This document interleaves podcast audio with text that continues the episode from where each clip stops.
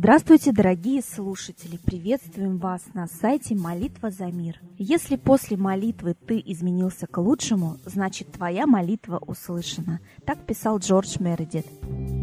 А вы можете представить себе жизнь вообще без любимых песен? Думаю, что с трудом. Но оказывается, песня песни рознь. Одни вызывают депрессию, тоску по личному, а другие вдохновляют, придают силы, желание жить и творить. Научные исследования показали, что рок-музыка изменяет и значительно ухудшает психофизиологическое состояние организма человека, разрушает нервную и сердечно-сосудистую системы. В эстрадной музыке структура музыкального восприятия преимущественно нарушена и возникает физиологическое возбуждение, которое сопровождается нарушением синхронизации ритмических процессов в человеческом организме. Очень вредны искусственные тембры электромузыкальных инструментов. Превышение допустимого уровня громкости звучания, навязывание неестественных ритмов и некоторые другие новшества, внедряемые музыкантами в современную музыку, все это очень вредно для человека. В результате был сделан однозначный вывод о том, что в качестве функциональной музыки в музыкотерапии можно использовать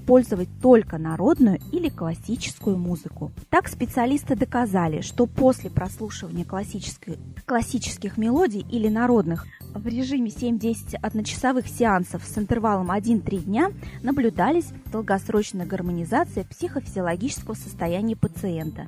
Это нормализация сна, снижение состояния тревоги, улучшение памяти, настроения и работоспособности. Поэтому, дорогие слушатели, я предлагаю слушать побольше народных мелодий и классических. А сейчас я хотела бы передать слово Евгению. Здравствуйте. 27 апреля 1667 года уже давно ослепший английский поэт Джон Мильтон продал за 10 фунтов права на написанную им в этом году и ставшую лучшей в его творчестве поэму «Потерянный рай». Казалось бы, при чем тут молитва за мир? Дело в том, что именно поэме Мильтона «Потерянный рай» для обозначения сатаны, падшего ангела, было использовано слово «Люцифер», и именно с этой поэмы пошло вот отождествление слова «Люцифера» сатаной, с дьяволом, чего на самом деле исторически не было. Само слово «Люцифер» означает «светоносный». Люцифером римляне называли утреннюю звезду, Венеру. Люцифера считали сыном Авроры и Титана Астрея. Больше того, эпитетом Люцифер в Новом Завете в нескольких книгах, в псаломах называется, собственно, Иисус Христос, ни больше, ни меньше. Церковный деятель IV века нашей эры епископ Кальяри, противник арианства, носил имя Святой Люцифер – Первое отождествление э, слова «Люцифер» с сатаной э, относится к книге пророка Исаии, и то это, что называется, сложности перевода. Э, то есть падшего ангела в этой книге отождествляются упавшей звездой. И вот, собственно, само слово «звезда», «денница» в переводе с древнееврейского на латинский перевели как «Люцифер». Но, опять-таки, повторю, что до поэмы Мильтона «Потерянный рай» это в ходу как бы вот этот эпитет не был, и уж тем более он не отождествлялся с сатаной слово Люцифер. После того, как вот это замещение произошло, пришлось, например, такому образованнейшему человеку, как Елене Блаватской, оправдываться перед менее образованными людьми, почему альманах, который она выпускала, назывался Люцифер. На этом основании ее сравнивали с сатаной. Ну, ровно на том же основании альманаха назывался Люцифер, на каком основании к Христу в Новом Завете тоже применялся этот эпитет, потому что он светоносный, несет свет. И, соответственно, альманах, который выпускался Теософским обществом под руководством Елены Блаватской, тоже нес свет знания в масс, тех знаний, которые церковники активно не хотели давать э, народу обвиняется в приверженстве к сатанизму и Митра некоторыми, в кавычках, образованными деятелями, когда они э, видят гравюру, на которой Митра изображен в окружении э, двух юношей, один из которых держит опущенный факел, другой поднятый. Вот тот, который э, держит поднятый факел, его называют тоже Люцифер, и на этом основании эти образованные деятели говорят, что вот смотрите, соответственно, Митра с дьяволом тут ходит под, под ручку. На самом деле все, опять-таки, гораздо проще объясняется. Люцифер — это тот, кто несет свет, то есть в отличие от юноши опустившего факел, тот, который поднял факел, он несет свет, соответственно, он Люцифер в этом смысле. И никаким образом не относится к истории с падшим ангелом, которая а, была описана гораздо позже митроизма. Поэтому исказить, э, принизить смысл святого, оболгать — это давняя практика, которая много веков э, используется врагами рода человеческого, скажем так. И ничего особенно удивительного здесь нет. Э, главное все-таки не принимать на веру вот то, что впихивают некритичному, скажем так, взгляду, слуху и так далее, самим разбираться немножко в истории, ну и молить наших русских богов, в том числе и о свете истины, для того, чтобы вот все вот такие искажения разоблачались и представали в истинном свете. Вот как раз по этому поводу комментарий на последние события политические Светланы Лады Русь.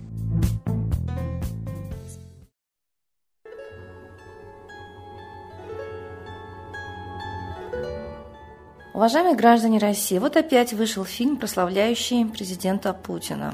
И первый фильм шел больше двух часов про Крым, и вот этот, который просто жизнеописанием является.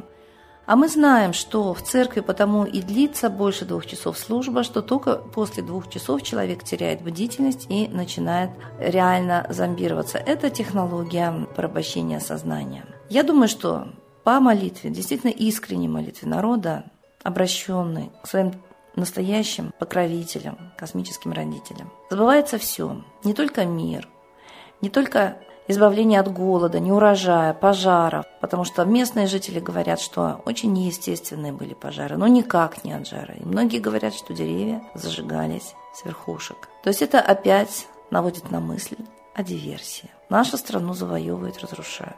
И пытаются всеми силами при этом сохранить любовь к тому, кто правит такой, уже полуразрушенной страной. И надо молиться за то, что эти фильмы показывали истину. Не скроешь ее. Когда вышел фильм, прославляющий Ельцина, когда люди начали говорить о том, что Ельцин совершил государственный переворот, кровавый, сверхзаконную власть, и при этом консультировался с Гельмутом Колем и Клинтоном, вышел фильм, который показывал, что это нормально. Вы звонили американцам, Борис Николаевич, ну что американцы-то говорят? Ну, наши лучшие друзья, которые, в принципе, отправили на нас Гитлера, которые создали НАТО, ЦРУ и создали цветные революции, представлены в фильме как друзья. Здесь тоже представлено в фильме все совершенно прославляющее, невзирая на то, а как было на самом деле.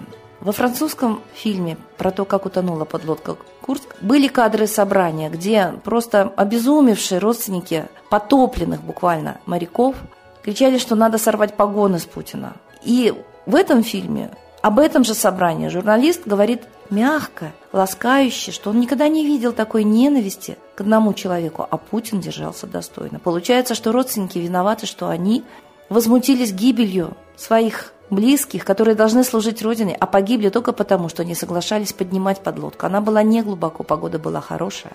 И иностранцы предлагали свою помощь поднять. И мы три дня не поднимали лодку, не проводили спасательных работ, о чем говорится во многих хрониках. И сейчас нам это показали, как какой-то героизм Путина. Фильм переворачивает все с ног на голову. Давайте молиться о том, чтобы все фильмы и все передачи, прославляющие президента, показывали истину. И чем больше показывали нам Путина, тем больше мы понимали, кто это. Потому что даже в этом фильме видны совершенно разные люди. Тот, который сидит перед экраном, и тот, который снят в хронике. Разные люди. Но фильм, не стесняясь, показывает нам разных людей под видом одного Путина. Так давайте прозревать, и пусть все тайное становится явным. Молитесь, люди русские, и действуйте, как всегда действовали наши предки, в защиту. Была смута, были лже-Дмитрий в Кремле, но Нашелся Минин, нашелся Пожарский. И сейчас есть герои. Объединяйтесь вокруг них. С Богом!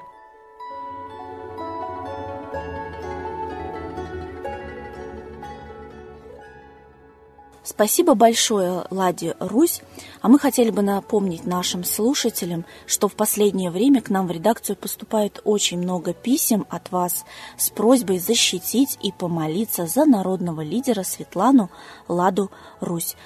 Проект «Молитва за мир» присоединяется, естественно, к вашим просьбам, присоединяется к молитвам за Светлану Михайловну, потому что это один из немногих людей в России, который сейчас борется за справедливость, за то, чтобы мы вернулись к исконно русским богам, за возрождение традиций русского народа и вообще принимает активное участие в нашем проекте. Поэтому мы вас призываем молиться о защите Светланы Лады Русь. А сейчас торжественный момент – единая молитва за мир.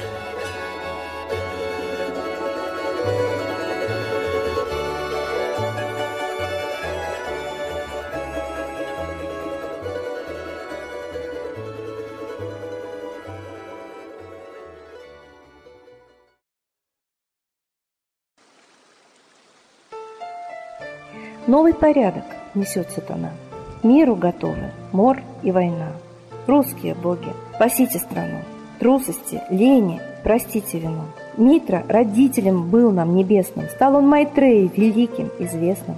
Слышит он русского люда мольбу, Помощь нам шлет, коль идем на борьбу. Владыка Майтрея, нам помощь пошли, Погибель убрать от планеты Земли. Твои легионы пошли нам с небес. Народы с мольбой ожидают чудес. Господи, разум народам верни. Вновь наступили тяжелые дни. Снова войска на готове стоят.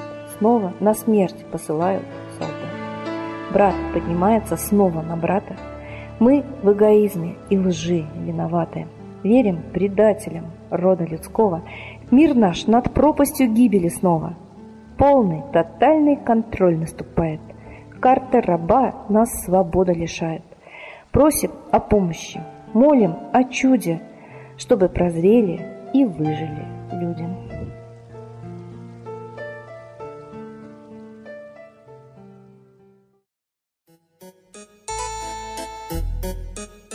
Спасибо всем, кто присоединился к единой молитве за мир. А в завершении нашего эфира я предлагаю вам прослушать песню Светланы Лады Русь «Пошлите энергию мысли в небо». Пошлите энергию мысли в небо, Соединение с ним искусство. Мы вместе, где бы мы ни были, Где бы ни встретились наши мысли и чувства. Мы вместе, где бы мы ни были, где бы ни встретились наши мысли и чувства.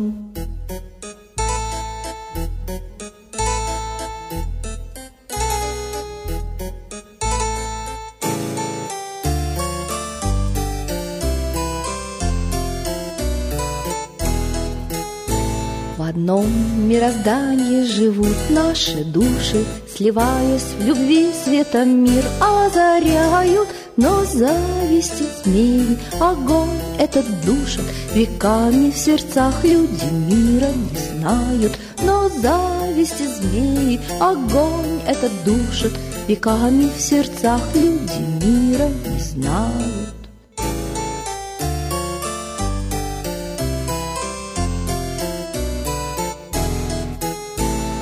Пространство огромное слышит призывы Сердец, что устали от злобных шипений И хочет помочь нам, пока еще живы. Надежда и вера без тени сомнений в него. Обратитесь, взлетая все выше в себе Обретая опору стремления И небо увидит, и небо услышит И помощь направит вам в то же.